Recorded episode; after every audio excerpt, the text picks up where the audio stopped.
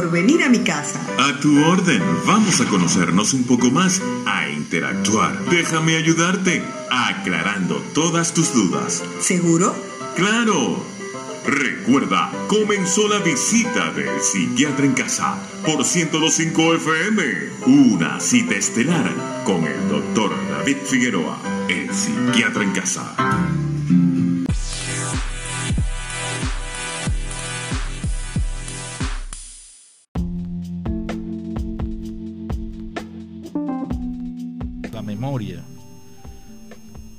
Todo cuáles son, qué es la memoria, cómo, cuáles son las etapas de la memoria, cuáles son los principales problemas con la memoria y este, algunos tips de cómo mejorar eh, la memoria, ¿no?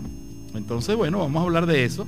Recuérdense que nuestro punto de encuentro, nuestro punto de,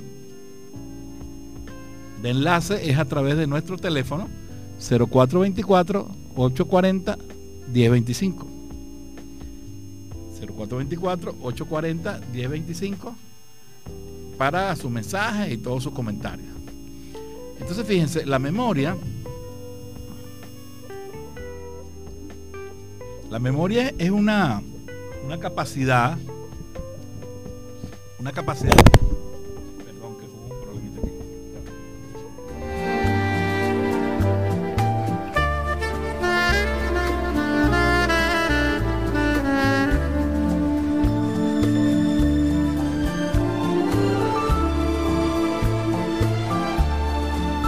Bueno, disculpen que se hubo un problemita aquí con el Instagram Live, con el celular. Este, entonces la memoria es eh, la capacidad que tiene el, cerebro de fijar las informaciones, de primero registrar las informaciones, registrarlas, codificarlas, luego fijar, fijarlas y luego evocarlas de manera voluntaria. Ese es el, proceso de la memoria, ¿no? Es decir, la memoria, imagínense ustedes lo importante que es en la vida, ¿no? Para los seres humanos. Sin memoria estaríamos muy, muy mal, ¿no? Porque es la base de, del aprendizaje. La memoria y el aprendizaje están muy, muy relacionados, ¿no? Entonces, la memoria este, es una función psíquica como el pensamiento, como las emociones, como el juicio. Y recuerden que yo les he dicho que, que la mente funciona, eh, todos estos elementos, todas estas funciones psíquicas actúan integralmente, ¿no? actúan cada uno por su lado. O sea, para uno tener buena memoria necesita tener eh, buena atención, buena concentración, necesita tener un pensamiento adecuado, emociones, etcétera, y todo eso suma el proceso de la memoria. Entonces, eh, es vital, es fundamental. Ustedes ven, por ejemplo, al final vamos a hablar un poco de los trastornos de la memoria, que las, personas, los pacientes de una enfermedad que, es muy conocida ahorita, que se llama la enfermedad de Alzheimer, que es un proceso de deterioro de la memoria, todas las consecuencias que implican no tener memoria. Es decir, imagínense que uno no sabe quién es, no sabe, no reconoce a los hijos, todas las cosas que aprendió en la vida se le borraron entonces, realmente es una función muy, muy importante. Eh, mucha gente se preocupa, ¿verdad? Porque eh, manifiesta que tiene problemas de memoria. Es frecuente, no solamente entre gente mayor, sino que entre personas jóvenes incluso. Ya vamos a hablar también de eso. Entonces, lo importante es que tengamos claro que es un proceso complejo, necesario, y que tiene varias etapas. Y muchas veces para uno entender cuáles son los problemas, uno tiene que entender las etapas. Para uno poder recordar algo y evocarlo, tiene que primero fijarlo. Por eso que la atención y la concentración son fundamentales en la memoria. Cuando tú no atiendes, ustedes cuando están haciendo algo y no atienden, no fijan. Y como no fijan, no guardan, no almacenan y como no almacenan no pueden evocar. ¿Te das cuenta? Es decir, si estoy haciendo varias cosas a la vez, probablemente yo no me doy cuenta de algo, las llaves, entonces ¿dónde están las llaves? Se me perdieron las llaves. Eh, lo que nos pasa todos los días, estoy buscando algo y no lo consigo. es por eso, por, los problemas de, por los problemas de atención, ¿no? Por los problemas de que uno no, no se concentra, no se concentra como es debido y ese proceso se ve interrumpido. Entonces hay problemas a nivel de la atención o puede haber problemas a nivel de la retención y problemas a nivel de la evocación. Entonces, eso es importante. Entonces hay varios tipos de memoria. Ya sabemos qué es la memoria, ya sabemos cuál es el proceso de la memoria. Recuérdense, memoricen nuestro teléfono, el 0424 840 1025. 0424 840 1025 para su llamada y sus mensajes. Entonces, eh, hay varios tipos de memoria, ¿no? De una manera muy simple, podemos decir que hay dos tipos de memoria fundamentalmente. Una memoria que se llama memoria a corto plazo, ¿verdad? O memoria reciente, que es la, los sucesos que le han ocurrido a uno recientemente y uno los guarda. Por ejemplo, yo puedo decir hoy eh, a qué hora me levanté, qué desayuné, qué comí, qué hice en la mañana, qué hice en la tarde y por supuesto que estoy haciendo aquí en la noche, ¿no? Eso se llama memoria reciente, ¿verdad? Esa es una memoria que, es como previa a la memoria de largo plazo, que es cuando uno guarda la cuestión. Esa es la memoria previa que, uno tiene, ¿no? Entonces, hay, por supuesto, la otra memoria, que es la memoria a largo plazo. esa, esa, memoria a largo plazo es una memoria eh, de hechos tardíos. Pues, por ejemplo, nosotros podemos recordar hechos de, de, muchos años, ¿no? Dependiendo, por supuesto, la edad, la edad de la gente, ¿no? Eh, uno puede tener mucho, mucha, muchos recuerdos este, de tiempo y eh, no solamente en, en, en, situaciones, sino en cualquier tipo de evento. Se sabe que, usualmente uno, a partir de los cuatro años más o menos, uno ya puede, uno ya puede recordar eventos, ¿no? Hay gente que te cuenta cosas desde muy temprano, ¿no? Pero más o menos de unos cuatro años realmente ya uno puede recordar, ¿no? Aunque hay unas personas que lo hacen un poco más, más antes, pero en, promedio es así. Entonces, la memoria a largo plazo es la memoria clásica, ¿no? Que la gente, tú le dices, bueno, ¿dónde nació usted? Yo nací en 1900 tal, ¿y dónde nació tal cosa? Y, con dónde vivía cuando nació. Entonces, la persona es capaz de relatarte de relatarte este, todos los detalles de su vida, ¿no? No todos, pero, pero muchos de esos detalles. Entonces, esa se llama memoria a largo plazo.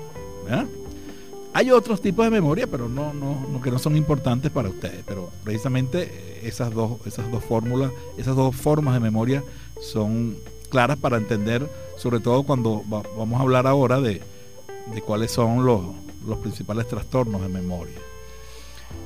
Fíjese, eh, cuando yo decía hace rato que los problemas de memoria son frecuentes, no solo en personas de edad avanzada, sino en personas de cualquier edad.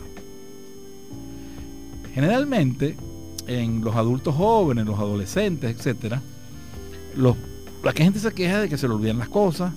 Oye, se me olvidan las cosas, este, la llave, no sé dónde guardé tal cuestión esa queja es frecuente, entonces la gente se preocupa y la gente piensa que, eso que eso es una enfermedad grave, que tiene algo serio. Realmente no.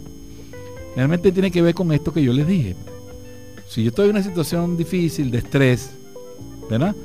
Mi pensamiento, mi, cerebro, mi mente está ocupada en, en, esa preocupación. Entonces no, no, no le presto atención a las cosas. Entonces tiendo a olvidar las cosas. ¿Por qué? Porque ya usted sabe que para que el proceso de la memoria se dé adecuadamente, hay que prestar atención. ¿Verdad? Entonces, simplemente no le, dice a la, no le dice a la persona, mira, presta atención a lo que estás haciendo, bájale, o sea, al disminuir la ansiedad, tú vas a ver que tu, tu memoria va a mejorar y efectivamente eso mejora espontáneamente porque no es producto de, de una enfermedad, no es producto de nada serio, ¿no? A diferencia de otros problemas que, que sí son más serios. También en los niños hay unos niños que son muy conocidos los niños hiperactivos, ¿no? Es frecuente eh, en la época infantil niños que son muy inquietos y ellos tienen de base un problema de atención y de concentración. Son niños usualmente muy inteligentes que a pesar de eso no salen bien en, las clases, ¿no? Porque ellos como son, tienen ese trastorno de atención y de concentración, no, no fijan bien. Entonces, cuando los evalúan, eh, aparecen, sacan bajas notas. Porque tienen un problema de atención. ¿Se dan cuenta? Al tener un problema de atención, tienen un problema de memoria. ¿eh? Repito, no debido a un daño cerebral, ni nada de eso, sino simplemente a una situación de, de alteración que algunos niños tienen. Entonces, no se preocupen cuando usted tenga un problemita de memoria, la memoria es como un, hábito, también una conducta repetida, que muchas veces la gente eh, no tiene buenos hábitos y entonces no recuerda, y eso lo vamos, lo vamos a ir mencionando en el transcurso del programa. Por aquí nos envían ya un mensaje donde nos dicen precisamente eso, ¿no? De los niños inquietos. Los niños, aquí me dice que los niños inquietos, los, niños que, que no, no, no prestan atención. Eso es una alteración que se llama TDAH, eh, trastorno de atención con hiperactividad, que es muy frecuente. No muy frecuente, pero más o menos un 2-3% de los niños lo tienen. Entonces, ya sabemos qué es la memoria, sabemos cuáles son las etapas de la memoria, sabemos cuáles son los tipos de la memoria. Entonces, eh, una, una cosa que es clave es precisamente eso. ¿Cómo hago yo? ¿Cómo hago yo? Porque es la pregunta para, tener una buena memoria, para recordar bien las cosas. Hay unas cosas que, bueno, son elementales y ya de alguna manera las, he comenzado a las he comenzado a decir. Es decir, si usted quiere acordarse de algo, preste atención. Si usted está escuchando este programa y está viendo la televisión simultáneamente, está hablando con otra gente, probablemente las cosas que usted escucha, que yo digo, no los va, no los va a fijar, porque no lo está atendiendo. ¿Verdad? Fíjese que uno, espontáneamente, los seres humanos, cuando queremos que algo no se nos olvide, prestamos atención. Dicen un momentico, ya esto es muy importante. Déjame, déjame ver bien lo que tú me quieres decir.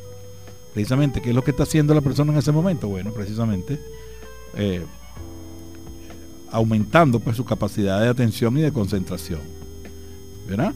Para poder, para poder hacer las cosas bien, ¿no?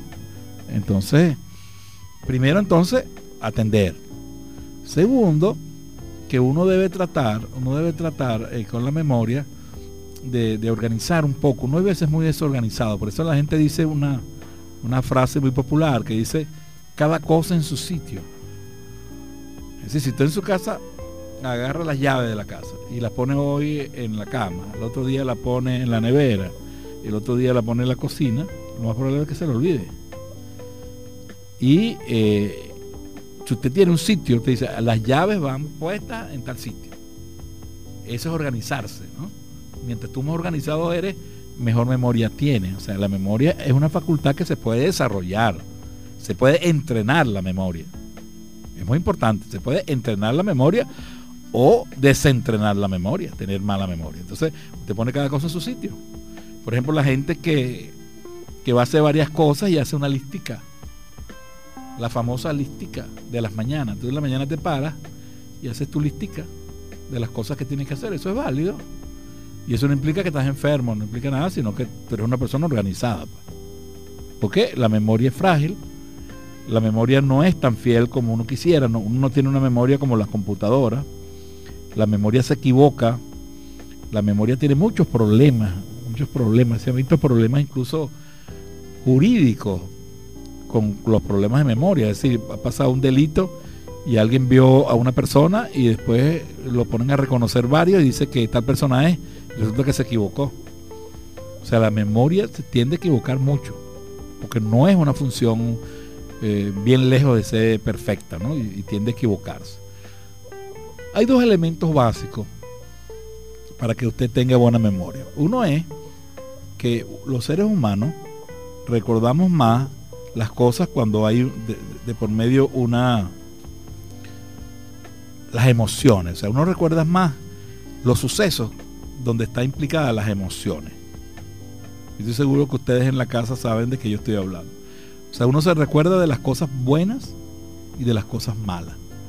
Pero de las cosas así neutras generalmente uno no se acuerda. ¿Por qué? Porque es imposible recordarse de todo, porque eso es como un computador que tú lo llenas de, información y, tiene un laxo, eso tiene un, tiene un nivel. Pues fíjate, los, teléfonos celulares le dice a uno, mire, el almacenamiento está lleno, tiene que eliminar un poco de basura de ahí. O sea, también en, el cerebro hay mucha información basura, mucha información que a uno no le sirve para nada. Entonces el cerebro escoge lo que es importante. Y lo que es importante tiene que ver con las emociones, ¿no?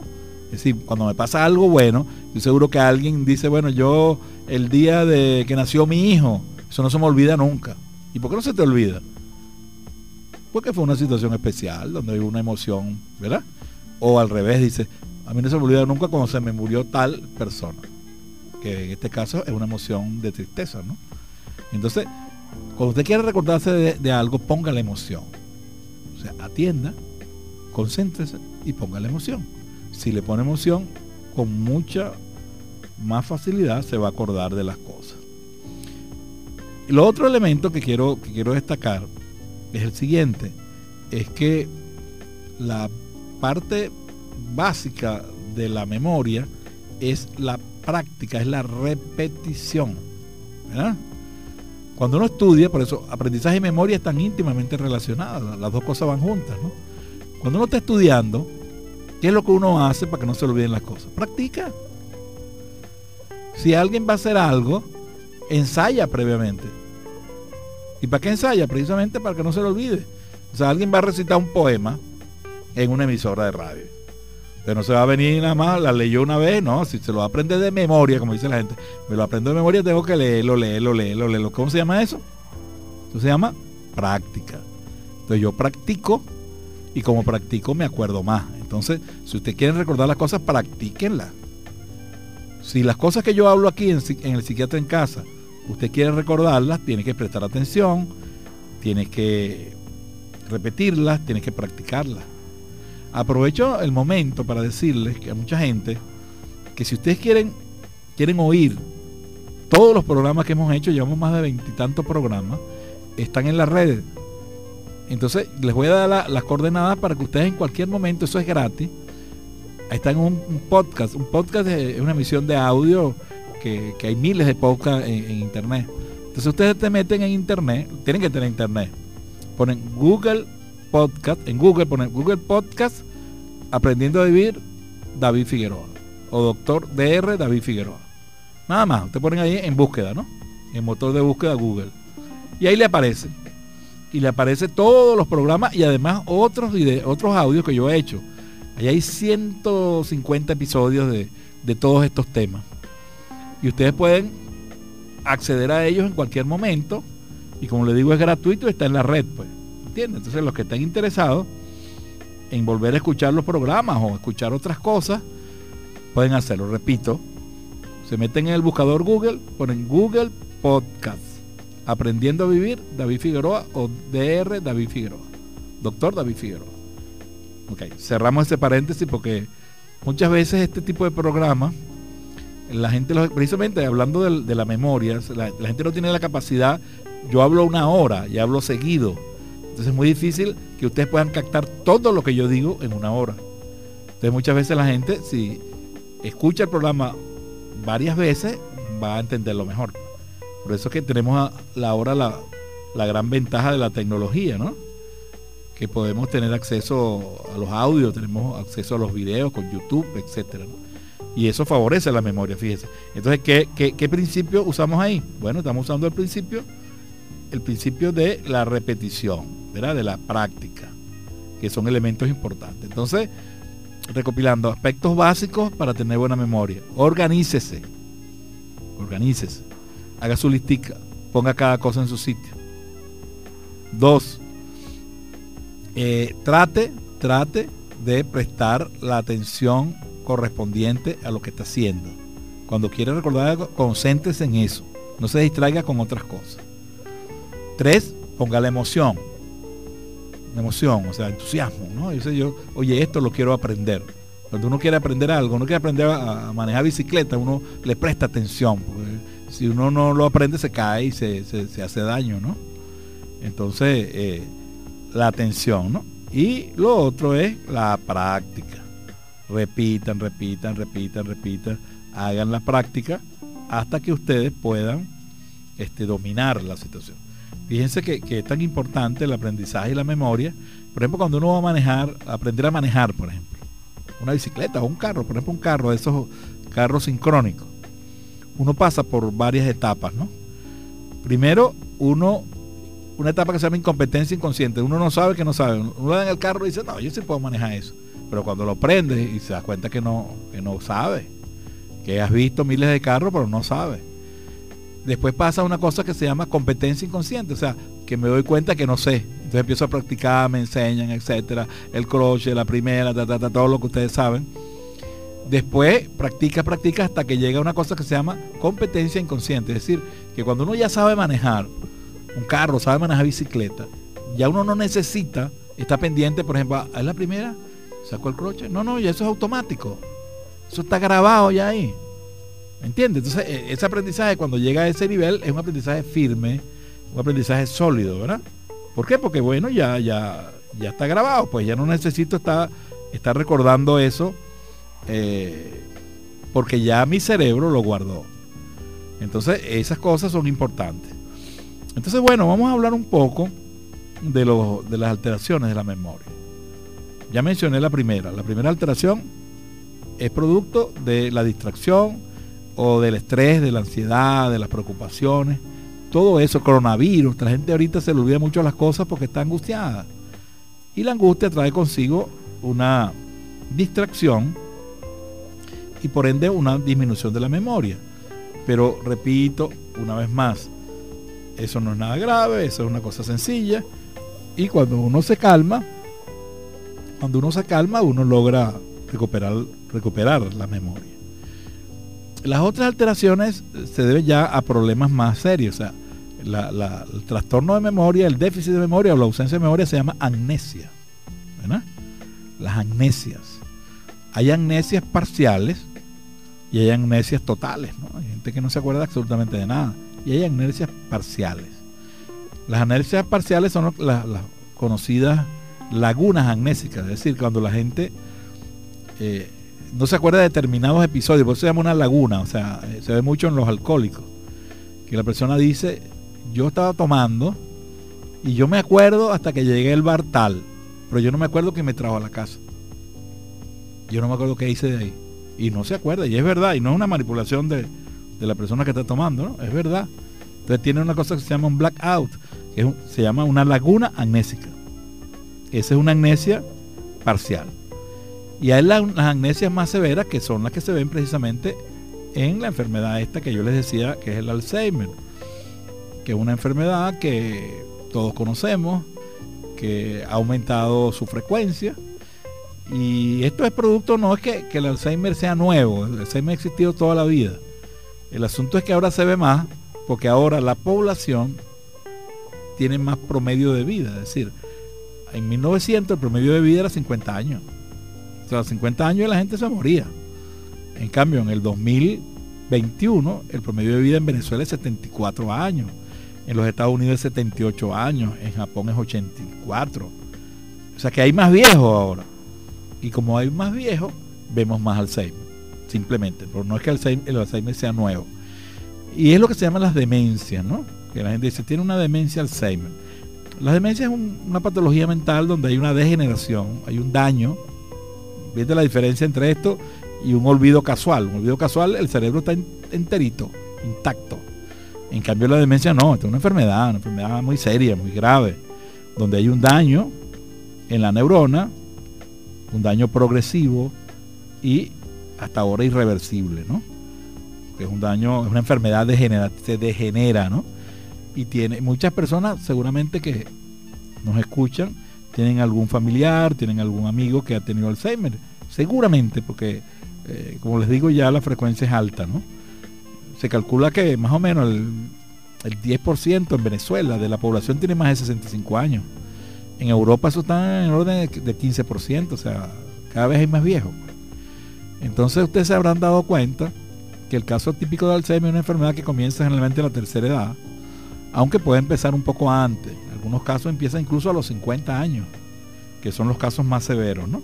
Pero en general empieza a, los 65 años. Ahora, no hay que confundir la demencia con el envejecimiento, con el envejecimiento. El envejecimiento es una cosa, el envejecimiento es normal. La gente tiene 90 años y no tiene Alzheimer. ¿Ya? Estamos claros, ¿no? El envejecimiento es un desgaste de, los órganos producto de la edad, pero no implica una, degeneración como en el caso del Alzheimer. O sea, una persona puede ser vieja y tiene su memoria bastante bien, aunque probablemente con ciertas disminuciones, pero de acuerdo a su edad. Entonces, ustedes seguramente han visto que, este problema del Alzheimer es esta persona que empieza a olvidarse las cosas, es la señora o el señor mayor que, oye, se le olvidó tal cosa, empieza muy lentamente, muchas veces pasa desapercibido, porque muchas veces dura años para que uno se dé cuenta de que la persona tiene el problema, porque empieza leve, eso no es una enfermedad aguda, es una enfermedad crónica. Aguda quiere decir que se instala de un día para otro. No, no, el Alzheimer se instala durante varios años. Cuando ya uno ve al paciente, ya eso usualmente está, está avanzado. Este, el, el, uno de los síntomas fundamentales y principal, ah, unos síntomas fundamentales eh, es que la persona eh, empieza con eso que le estoy diciendo, con un problema de disminución de la memoria. Bueno, recuérdense de. Recuérdense de. Ok. Recuérdense. Vamos, vamos a leer unos mensajitos. Lo que pasa es que hemos tenido algunos problemitas aquí. La cadena nos desconcentró. Nos desconcentró. Entonces vamos a leer unos mensajes. Recuerden la memoria. ¿no? Ya voy a decir cómo, cómo, cómo hacer para recordarse los teléfonos. 0424 840 1025. Yo me lo sé ya de memoria. Eh, por aquí dice, hola David, buenas noches. Es tu amigo Luis Pinto. Mi memoria todavía está un poco clara. Yo tengo un récord de, arreglo de botes de agua durante el gobierno alcalde. 1600 botes de agua. Oye, qué bueno, ese Luis Pinto. Un saludo a Luis en la charneca. Récord, y yo no creo que te lo vaya a tumbar, Luis, porque ese era un equipo triunfador, ¿vale? Un equipo de botes de agua que bastantes botes de agua corregimos con Luis, mi amigo de la infancia. Saludo, hermano, un abrazo. Eh, y su memoria está bien, fíjate, Luis ya es un hombre de la edad mía, ¿no? Yo tengo 67 años y mi memoria también afortunadamente está, está, está bien. Entonces, estábamos hablando del Alzheimer, que es que empieza lentamente con algunas alteraciones que pasan desapercibidas, se le olvida una cosita, otra hoy mañana, y ese problema de memoria va, acentuándose hasta que la familia y la misma persona se da cuenta de que la cosa ya, ya es seria. Ahora, hay que entender un poco, sobre todo el mensaje que les voy a enviar a las personas que tienen familiares o amigos o vecinos con, problemas de, Alzheimer, es que esto es una cosa involuntaria, esto no, hay que, no hay que regañar a la gente, ni pelearles, ni, ni, ni regañarlos, ni nada. No, no, no, esto es involuntario, esto es una enfermedad. Y eso le puede dar a cualquiera, ¿no? Presidentes han tenido Alzheimer, médicos, abogados, todo el mundo. O sea, esto no respeta clase social ni nada. Gente rica que tiene Alzheimer. Eso le da a cualquier persona. Entonces, empieza con problemas de memoria, oye, y esos problemas, eh, la característica que tiene es que van avanzando, ¿no? Que no es como eh, los trastornos que dijimos cuando la gente es joven. Que te dice, no, yo eh, tuve una época donde estaba muy, tenía mucho trabajo y cosas y se me olvidaban las cosas, pero ya yo estoy chévere y ahora me acuerdo de todo. No, en el Alzheimer no ocurre así. Eh, en el Alzheimer es un deterioro progresivo, progresivo. Cada vez peor, pues. Cada vez peor, cada vez peor, cada vez peor, cada vez peor, hasta que empieza a cosas naturales. Es básico que, la persona entienda, mucha gente, los familiares le preguntan a uno, bueno, pero ¿cómo es posible que, que él tenga un problema de memoria si él o ella recuerda cuando nació, recuerda a sus hermanos, recuerda cuando era chiquito, recuerda todo, y no se acuerda, por ejemplo, qué día es hoy. ¿Eh? Entonces la gente dice, bueno, pero ¿cómo es eso? No, eso tiene una explicación. O sea, en el Alzheimer, cuando empieza, el trastorno es la memoria a corto plazo. ¿Por qué? Porque la memoria a corto plazo, si ustedes recuerdan lo que les dije al comienzo, depende de la atención y la concentración, depende del buen funcionamiento del cerebro. Y en el Alzheimer hay un daño en el cerebro, hay una enfermedad en el cerebro. Entonces la persona no fija los conocimientos, no fija Y como no fija, se le olvidan las cosas. Es decir, en concreto, él me puede decir que cuando él tenía 10 años, él hizo tal y cual cosa, pero no es capaz de decirme qué comió esta mañana. ¿Se da cuenta? Que es una paradoja, ¿no? Oye, si me acuerdo algo que me pasó hace 30 años, no me voy a acordar algo que tiene 10 horas. Pero así es la cosa, ¿ves? Y es por esa razón. Y repito, no es culpa de nadie, no es culpa de la familia, no es culpa del paciente, eso nos puede pasar cualquiera. Eso tiene incluso un componente hereditario. Hay familias donde la mayoría de los ancianos, de los viejos, han tenido problemas de Alzheimer. Y se hereda, es una enfermedad. Hasta ahora no tiene cura, hasta ahora tiene controles y tiene cosas, pero es posible que en el futuro exista y se desarrolle algún tipo de tratamiento, algún tipo de cosa. Ahorita hay tratamientos, ¿no? Yo ahorita les voy a decir algunos, pero quiero ser sincero, pues, que es una enfermedad muy seria y progresiva. Entonces, como yo sé que mucha gente ya tiene esa experiencia, eh, le estoy describiendo este, este problema de la memoria con el Alzheimer. Voy a aprovechar un poco de hacer un poco de prevención del Alzheimer. Además de los problemas de memoria, el paciente con Alzheimer presenta otros, otros síntomas.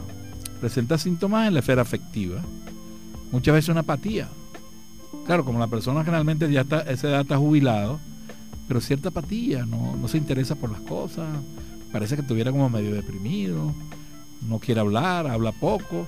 Tú ves que su lenguaje, su discurso es muy escaso, ¿no? Generalmente responde con monosílabos, no es capaz de desarrollar los conceptos como lo hacía antes.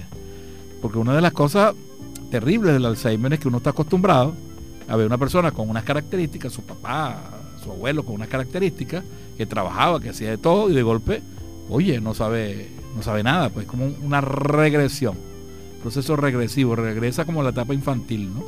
Donde que hay, ah, hay que supervisarlo, hay que atenderlo.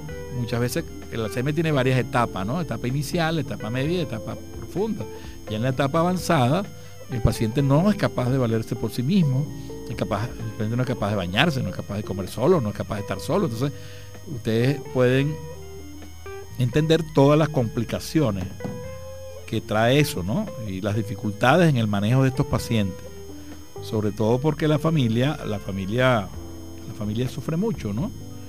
¿Por qué? Porque no haya que hacer y, es muy difícil, pues y es muy doloroso además. Es muy doloroso ver a alguien brillante muchas veces, muy elocuente, que bueno, ahora eh, luce deteriorado, luce en esas condiciones. Es una enfermedad que realmente afecta mucho muchísimo al grupo familiar, es muy dolorosa, ¿no? Y muchas veces no, el sufrimiento no es para el paciente, porque el paciente en la mayoría de los casos, sobre todo en la etapa media y en la etapa avanzada, no se da cuenta, ¿no? No se da cuenta, lo que nos damos cuenta somos los familiares. Entonces, además tiene, como dije, problemas de memoria, problemas afectivos, a veces se pone agresivo, se pone intranquilo, se pone ansioso, ¿verdad? inquieto, se para, se siente, no duerme. Entonces ahí la cosa empieza a complicarse, ¿no? porque no es nada más un problema de la memoria. Y por supuesto problemas conductuales, ¿no? Como les decía, agresividad, irritabilidad, este, desorden, desorganización, todo un conjunto de cosas hasta que, bueno, la cosa se, se va complicando, ¿no? Se va complicando. Entonces, es bueno cómo hacemos prevención del Alzheimer precisamente. La prevención del Alzheimer tiene que ver con muchas cosas básicas, ¿no? Es decir, el cerebro es un órgano como cualquier otro y hay un concepto que yo siempre digo que es que lo que es bueno para el corazón, para el corazón, lo que es bueno para el corazón, es bueno para el cerebro. Entonces, eh, el cerebro se nutre del flujo sanguíneo. Si yo tengo déficit en mi circulación, tengo hipertensión, tengo diabetes, tengo estas cosas, estas cosas contribuyen a que mi cerebro se dañe. Porque son enfermedades que llamamos nosotros sistémicas, o sea, que afectan a muchos órganos a la vez. Entonces, bueno, mira, primero hay que ver si en la familia ha habido, ha, habido personas que han tenido Alzheimer, mosca, hay que estar pendiente y llevar al paciente temprano, que aunque repito que los tratamientos no son curativos, pero sí ayudan a retardar un poco este proceso y si se ayuda al familiar a cómo manejar la situación. Si se pueden hacer muchas cosas, ¿no? Lo que estamos claros es que no tenemos la cura definitiva, eso, hay que ser sincero, pero sí, sí hay muchas cosas que se pueden hacer. Entonces, la alimentación adecuada, ¿verdad? Es importante, ¿no? Para todo, ¿no? Y una cosa que nosotros manejamos, que son las dos cosas, una cosa que es la, la actividad física, ¿no? La actividad física es quizás uno de los elementos más importantes para prevenir no solamente las enfermedades del corazón, de los músculos, de todo, sino también las enfermedades del cerebro. ¿Verdad? Eh, ese concepto de mente sana de Hipócrates, mente sana en cuerpo sano, es verdad. Cuando tú estás sano desde el punto de vista físico, generalmente estás sano desde el punto de vista mental. Entonces, señores, como hemos dicho en otro programa, es bueno activarse, no quedarse acostado todo el día. Ahorita con la pandemia tenemos tendencia a, ser muy sedentarios, a no, no movernos, como no tenemos trabajo o hay muy poco trabajo, pero uno puede caminar, dependiendo de la edad o hacer deporte, o sea, todo va a depender de, de tus posibilidades, pero por lo menos caminar 20, 30 minutos, 5 veces por semana o menos. Como le digo, todo se adapta a cada quien, pero hay que moverse, la actividad física es importante. Y el otro elemento es también, como ya les dije, las personas que tienen mucho estrés, eso que el estrés hemos hablado que es una respuesta del organismo ante situaciones amenazantes, donde se liberan unas sustancias químicas que hacen mucho daño. Entonces, en la medida que yo tenga estrés, ese estrés me produce alteraciones en el cuerpo y en la mente. Entonces, eso contribuye también a, dañarme mi cerebro, ¿no? A dañarme mi cerebro, entonces yo tengo que aprender a manejar el estrés y si no sé hacerlo, tengo que buscar ayuda, etc. Entonces, cuando la persona tiene una alimentación adecuada, tiene actividad física, eh, digamos, no solamente actividad física, sino también actividad mental, ¿no? Una de las maneras de mejorar la memoria y mejorar las cosas es usar el cerebro. Porque en el cerebro vale el concepto de que músculo que no se utiliza se atrofia. Entonces hay gente que, que, está metido en un cuarto y no habla con nadie y no ve televisión, no hace nada. Entonces ese cerebro está inactivo. Y si ese cerebro está inactivo, ese cerebro se va a dañar más rápido. Entonces, ¿cómo usamos el cerebro? Bueno, hablando, cantando, riéndonos, leyendo, hablando por teléfono, utilizando, por ejemplo, la, tecnología, los teléfonos celulares, la computación, llamar a los amigos, meterse para la gente de la tercera edad en, las redes sociales, estar pendiente de eso. Eso es muy bueno, porque es un ejercicio mental. Así como hay ejercicio físico, hay ejercicio mental. Entonces, lo ideal es que uno tenga una combinación, una combinación de esas cosas, ¿no? De, la parte física y la parte mental. Entonces, eh, sí se pueden hacer muchas cosas y hay que hacerlas con tiempo. Porque muchas veces la gente, yo voy a hacer próximamente un programa sobre el envejecimiento, el envejecimiento sano, digamos, el envejecimiento activo. Porque hay muchas cosas que hay que empezar a hacer temprano. muchas veces la gente empieza a hacer cosas a los 70 años, cuando el daño ha empezado, ¿no? Es bueno, está bien que lo haga, ¿no? Pero el envejecimiento empieza desde que uno tiene 25 años. Uno empieza a envejecer no a los 70 años, ¿no? No crean eso, uno empieza a envejecer muy precozmente. Entonces uno tiene que cuidarse desde temprano. Si uno tiene, tú te cuidas a los 40, a los 50 años, vas a tener una, vejez con mejor calidad de vida. O sea, no podemos evitar el envejecimiento, porque el envejecimiento es un proceso normal, pero hay envejecimiento con calidad de vida. Y el envejecimiento no es una enfermedad, es una etapa de la vida. Ahora, lo que pasa es que en esa edad aparecen una serie de enfermedades con más frecuencia, eso es cierto, pero muchos viejos son sanos, pues perfectamente sanos para su edad. Y eh, lo que pasa es que muchas veces la gente confunde vejez con enfermedad y no son iguales. Por eso que quiero diferenciar que, no todos los viejos tienen problemas de Alzheimer ni nada de eso. Es un porcentaje, sobre todo un porcentaje incluso pequeño, no es tampoco tan alto. ¿no? Y va a depender de todas estas cosas. Entonces, fíjense en resumen lo que les digo, ¿no? Eh, podemos hacer cosas con la memoria, tenemos que darle importancia a la memoria, tenemos que entender que es algo indispensable en la vida, conocer estos aspectos básicos y sobre todo hacer algunas cosas que nos mejoren la memoria. Hay otras cosas que, también ayuda a la memoria, que es que, ah, bueno, hay algunas cosas de medicamentos, ¿no? La gente toma ginkgo biloba, no sé qué cosas, todas esas cosas pueden ayudar realmente, ¿no? Pero tampoco son absolutas, ¿no? Incluso en el Alzheimer, en el Alzheimer hay una serie de enfermedades que ya, ya, es de manejo de, los médicos, de los, de los médicos que nos encargamos de eso. Entonces, eh, ya yo les decía que una cosa fundamental es práctica, práctica, actividad, actividad. Llamen por teléfono, piensen, canten, escriban, hagan crucigramas. Todas esas cosas son buenas y son necesarias. El gran problema es que la gente se jubila y piensa que bueno, se acabó todo y no sale más nunca. No, no hay que salir, hay que viajar. Claro, dentro de las posibilidades que, todos tenemos, ¿no? Pero, pero eso es lo que, lo que te hace una, calidad de vida. Hay una, unas cosas, unas pruebitas que yo sé, quiero decírselas muy sencillas para uno saber sobre todo en estos casos ya de memoria con enfermedad, ¿no? Ya sabemos que la memoria eh, aparente o circunstancial es más fácil de manejar. Ahora, eh, eh, cuando usted quiere saber, por ejemplo, aquí me está escribiendo alguien, ¿cómo sé yo de que un familiar mío le está dando Alzheimer? ¿Verdad? Porque es una excelente pregunta, porque la idea es que mientras más precoz uno se dé cuenta, más rápido toma las medidas. Entonces, por ejemplo, uno puede hacer unas pruebitas con la gente vamos a hacer una pruebita con ustedes aquí en, sus hogares. Lo primero es que uno, cuando hace un pequeño test mínimo de funcionamiento mental, que uno le pregunta a la gente, ¿cómo te llamas tú? ¿Verdad? Ok, eso se llama orientación en persona. Yo me llamo David Figueroa. ¿Qué edad tiene? Tantos años, ¿verdad? Orientación en persona. Soy tal, tengo tal cosa orientación en lugar. ¿Dónde estás tú ahorita?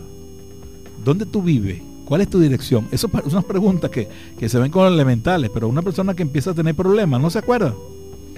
Ustedes no se han dado cuenta que muchas veces esas personas mayores que salen de la casa y salen en la radio y cosas que se desaparecieron, se perdieron. Por eso, porque no son capaces de orientarse. O sea, no pueden llegar a su casa, pues. Vamos a hablar en términos concretos. Entonces, orientación en el lugar y orientación en el espacio, ¿entiendes? Y en el tiempo. ¿Qué día es hoy? ¿Qué día es hoy? No le pregunta a la gente, ¿qué día es hoy? ¿Y en qué mes estamos? ¿Y qué hora es? Es de noche, es de mañana. Entonces, esos son exámenes grandotes, a grosso modo, que cuando uno consigue alteraciones ahí, ya la cosa es seria, ¿no? Ya la cosa es importante.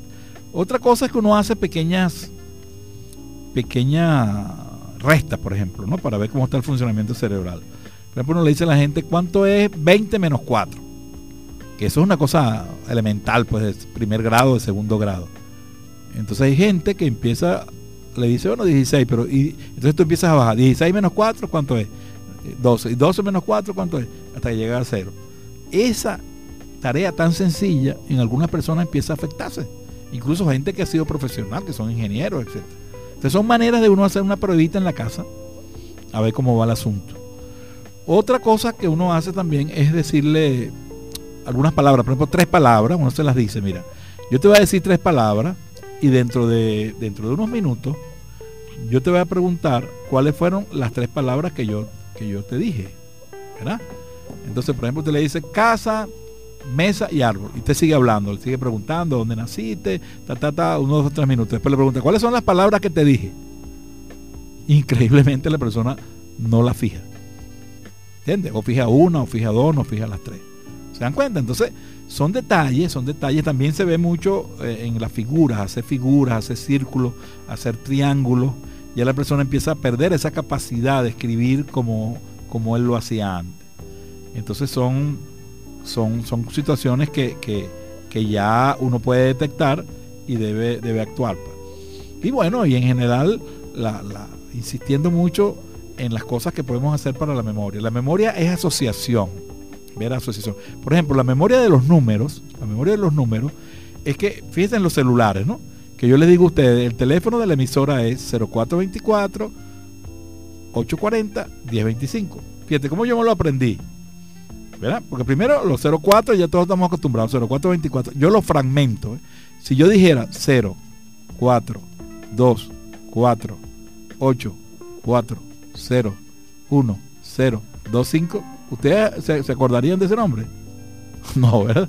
En cambio yo lo fragmento en cuatro números de A3. 0424, 840, 1025. Y además digo, 1025 es 102.5 FM. No se lo olvide jamás. Porque ya tú lo, lo grabaste, ¿ves? No te olvida jamás porque tú asocias. Uno tiene que asociar, por ejemplo, para recordar los nombres. Y cuando uno ve a una persona, los nombres se le olvidan mucho a uno y los rostros no. ¿Por qué? Porque los rostros tienen un espacio en el cerebro mucho más amplio que, que los nombres. Entonces uno ve la cara y uno sabe que uno conoce a esa persona, pero no se acuerda cómo se llama. Y eso da como vergüenza, ¿no? Porque la persona le dice, ¿tú te acuerdas de mí? Y uno no haya que decir, ¿no? Entonces, ¿cómo hago yo? Porque estas cosas que le estoy diciendo son algunos tips para mejorar la memoria. Claro, no estamos hablando que esto es para el Alzheimer, ¿no? Estamos hablando que esto es para personas como y corriente. Entonces, para tú recordar los, nombres, hay varias cosas que se pueden hacer. Una es que tú asocias el nombre con el nombre de alguna persona conocida, que ya tú tengas grabada. Por ejemplo, alguien te dice, eh, yo, me llamo, yo me llamo Pedro, por ejemplo, Pedro, o yo me llamo Juan, Juan, yo me llamo Juan. Entonces tú lo ves y te acuerdas, Juan el Bautista. Juan el Bautista está grabado, entonces tú lo grabas como Juan el Bautista. Cada vez que tú lo veas, Juan el Bautista. Claro, no se llama el Bautista, se llama Juan. Recuerden, entonces es asociar el nombre con una figura conocida. ¿Estamos claros? Me llamo Pedro, a ah, Pedro el Grande. Me llamo Jesús, ah, bueno, Jesucristo. Entonces tú lo asocias con, eh, recordar es asociar cosas, uno asocia cosas. Cuando uno asocia cosas, uno puede eh, recordarse más. Entonces, recuerden, los números los fragmentan, los dividen en, 0424 o 840, 1025. Tres, son tres números en vez de decir 12 números. ¿Verdad? Para los nombres, asociarlos con gente conocida. ¿Verdad? ¿Cómo te llamas José? Ah, José, el, papá de Jesucristo. O sea, asocias con eso. La otra cosa también que, mucha gente lo hace y, que, es muy efectiva es precisamente este, eh, usar lo que llamamos nosotros varios canales sensoriales para recordarse bien de las cosas. Por ejemplo, ¿qué quiere decir esto? Si yo voy a colocar las llaves de la casa, eh, yo simplemente las coloco en un sitio, ¿verdad? ¿Qué, aparato de los sentidos estoy, usando ahí? La vista nada más. Lo puse encima de la mesa. Pero si yo quiero que no se me olvide, yo utilizo también la audición. Entonces digo en voz alta, estoy colocando las llaves de la mesa encima, eh, las llaves de la casa, perdón, encima de la mesa. ¿Me cuenta? Estoy usando ahí la audición. Y además estoy usando el tacto, estoy tocando las llaves. Entonces ya no, ya no puse la vista, sino el, el sonido y el tacto. Mientras más canales, mejor.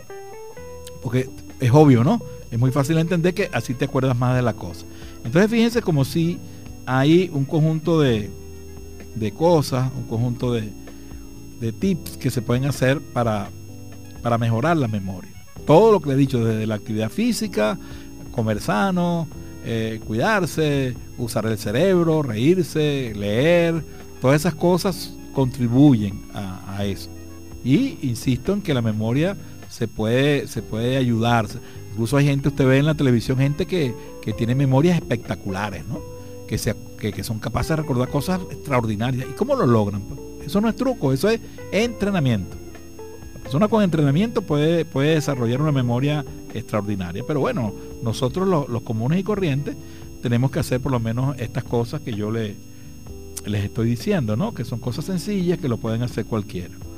Y este, eh, una última cosa que ya estamos terminando es que el, el, asunto de la memoria es que hay que darle valor, ¿verdad? Que no hay que descuidarla.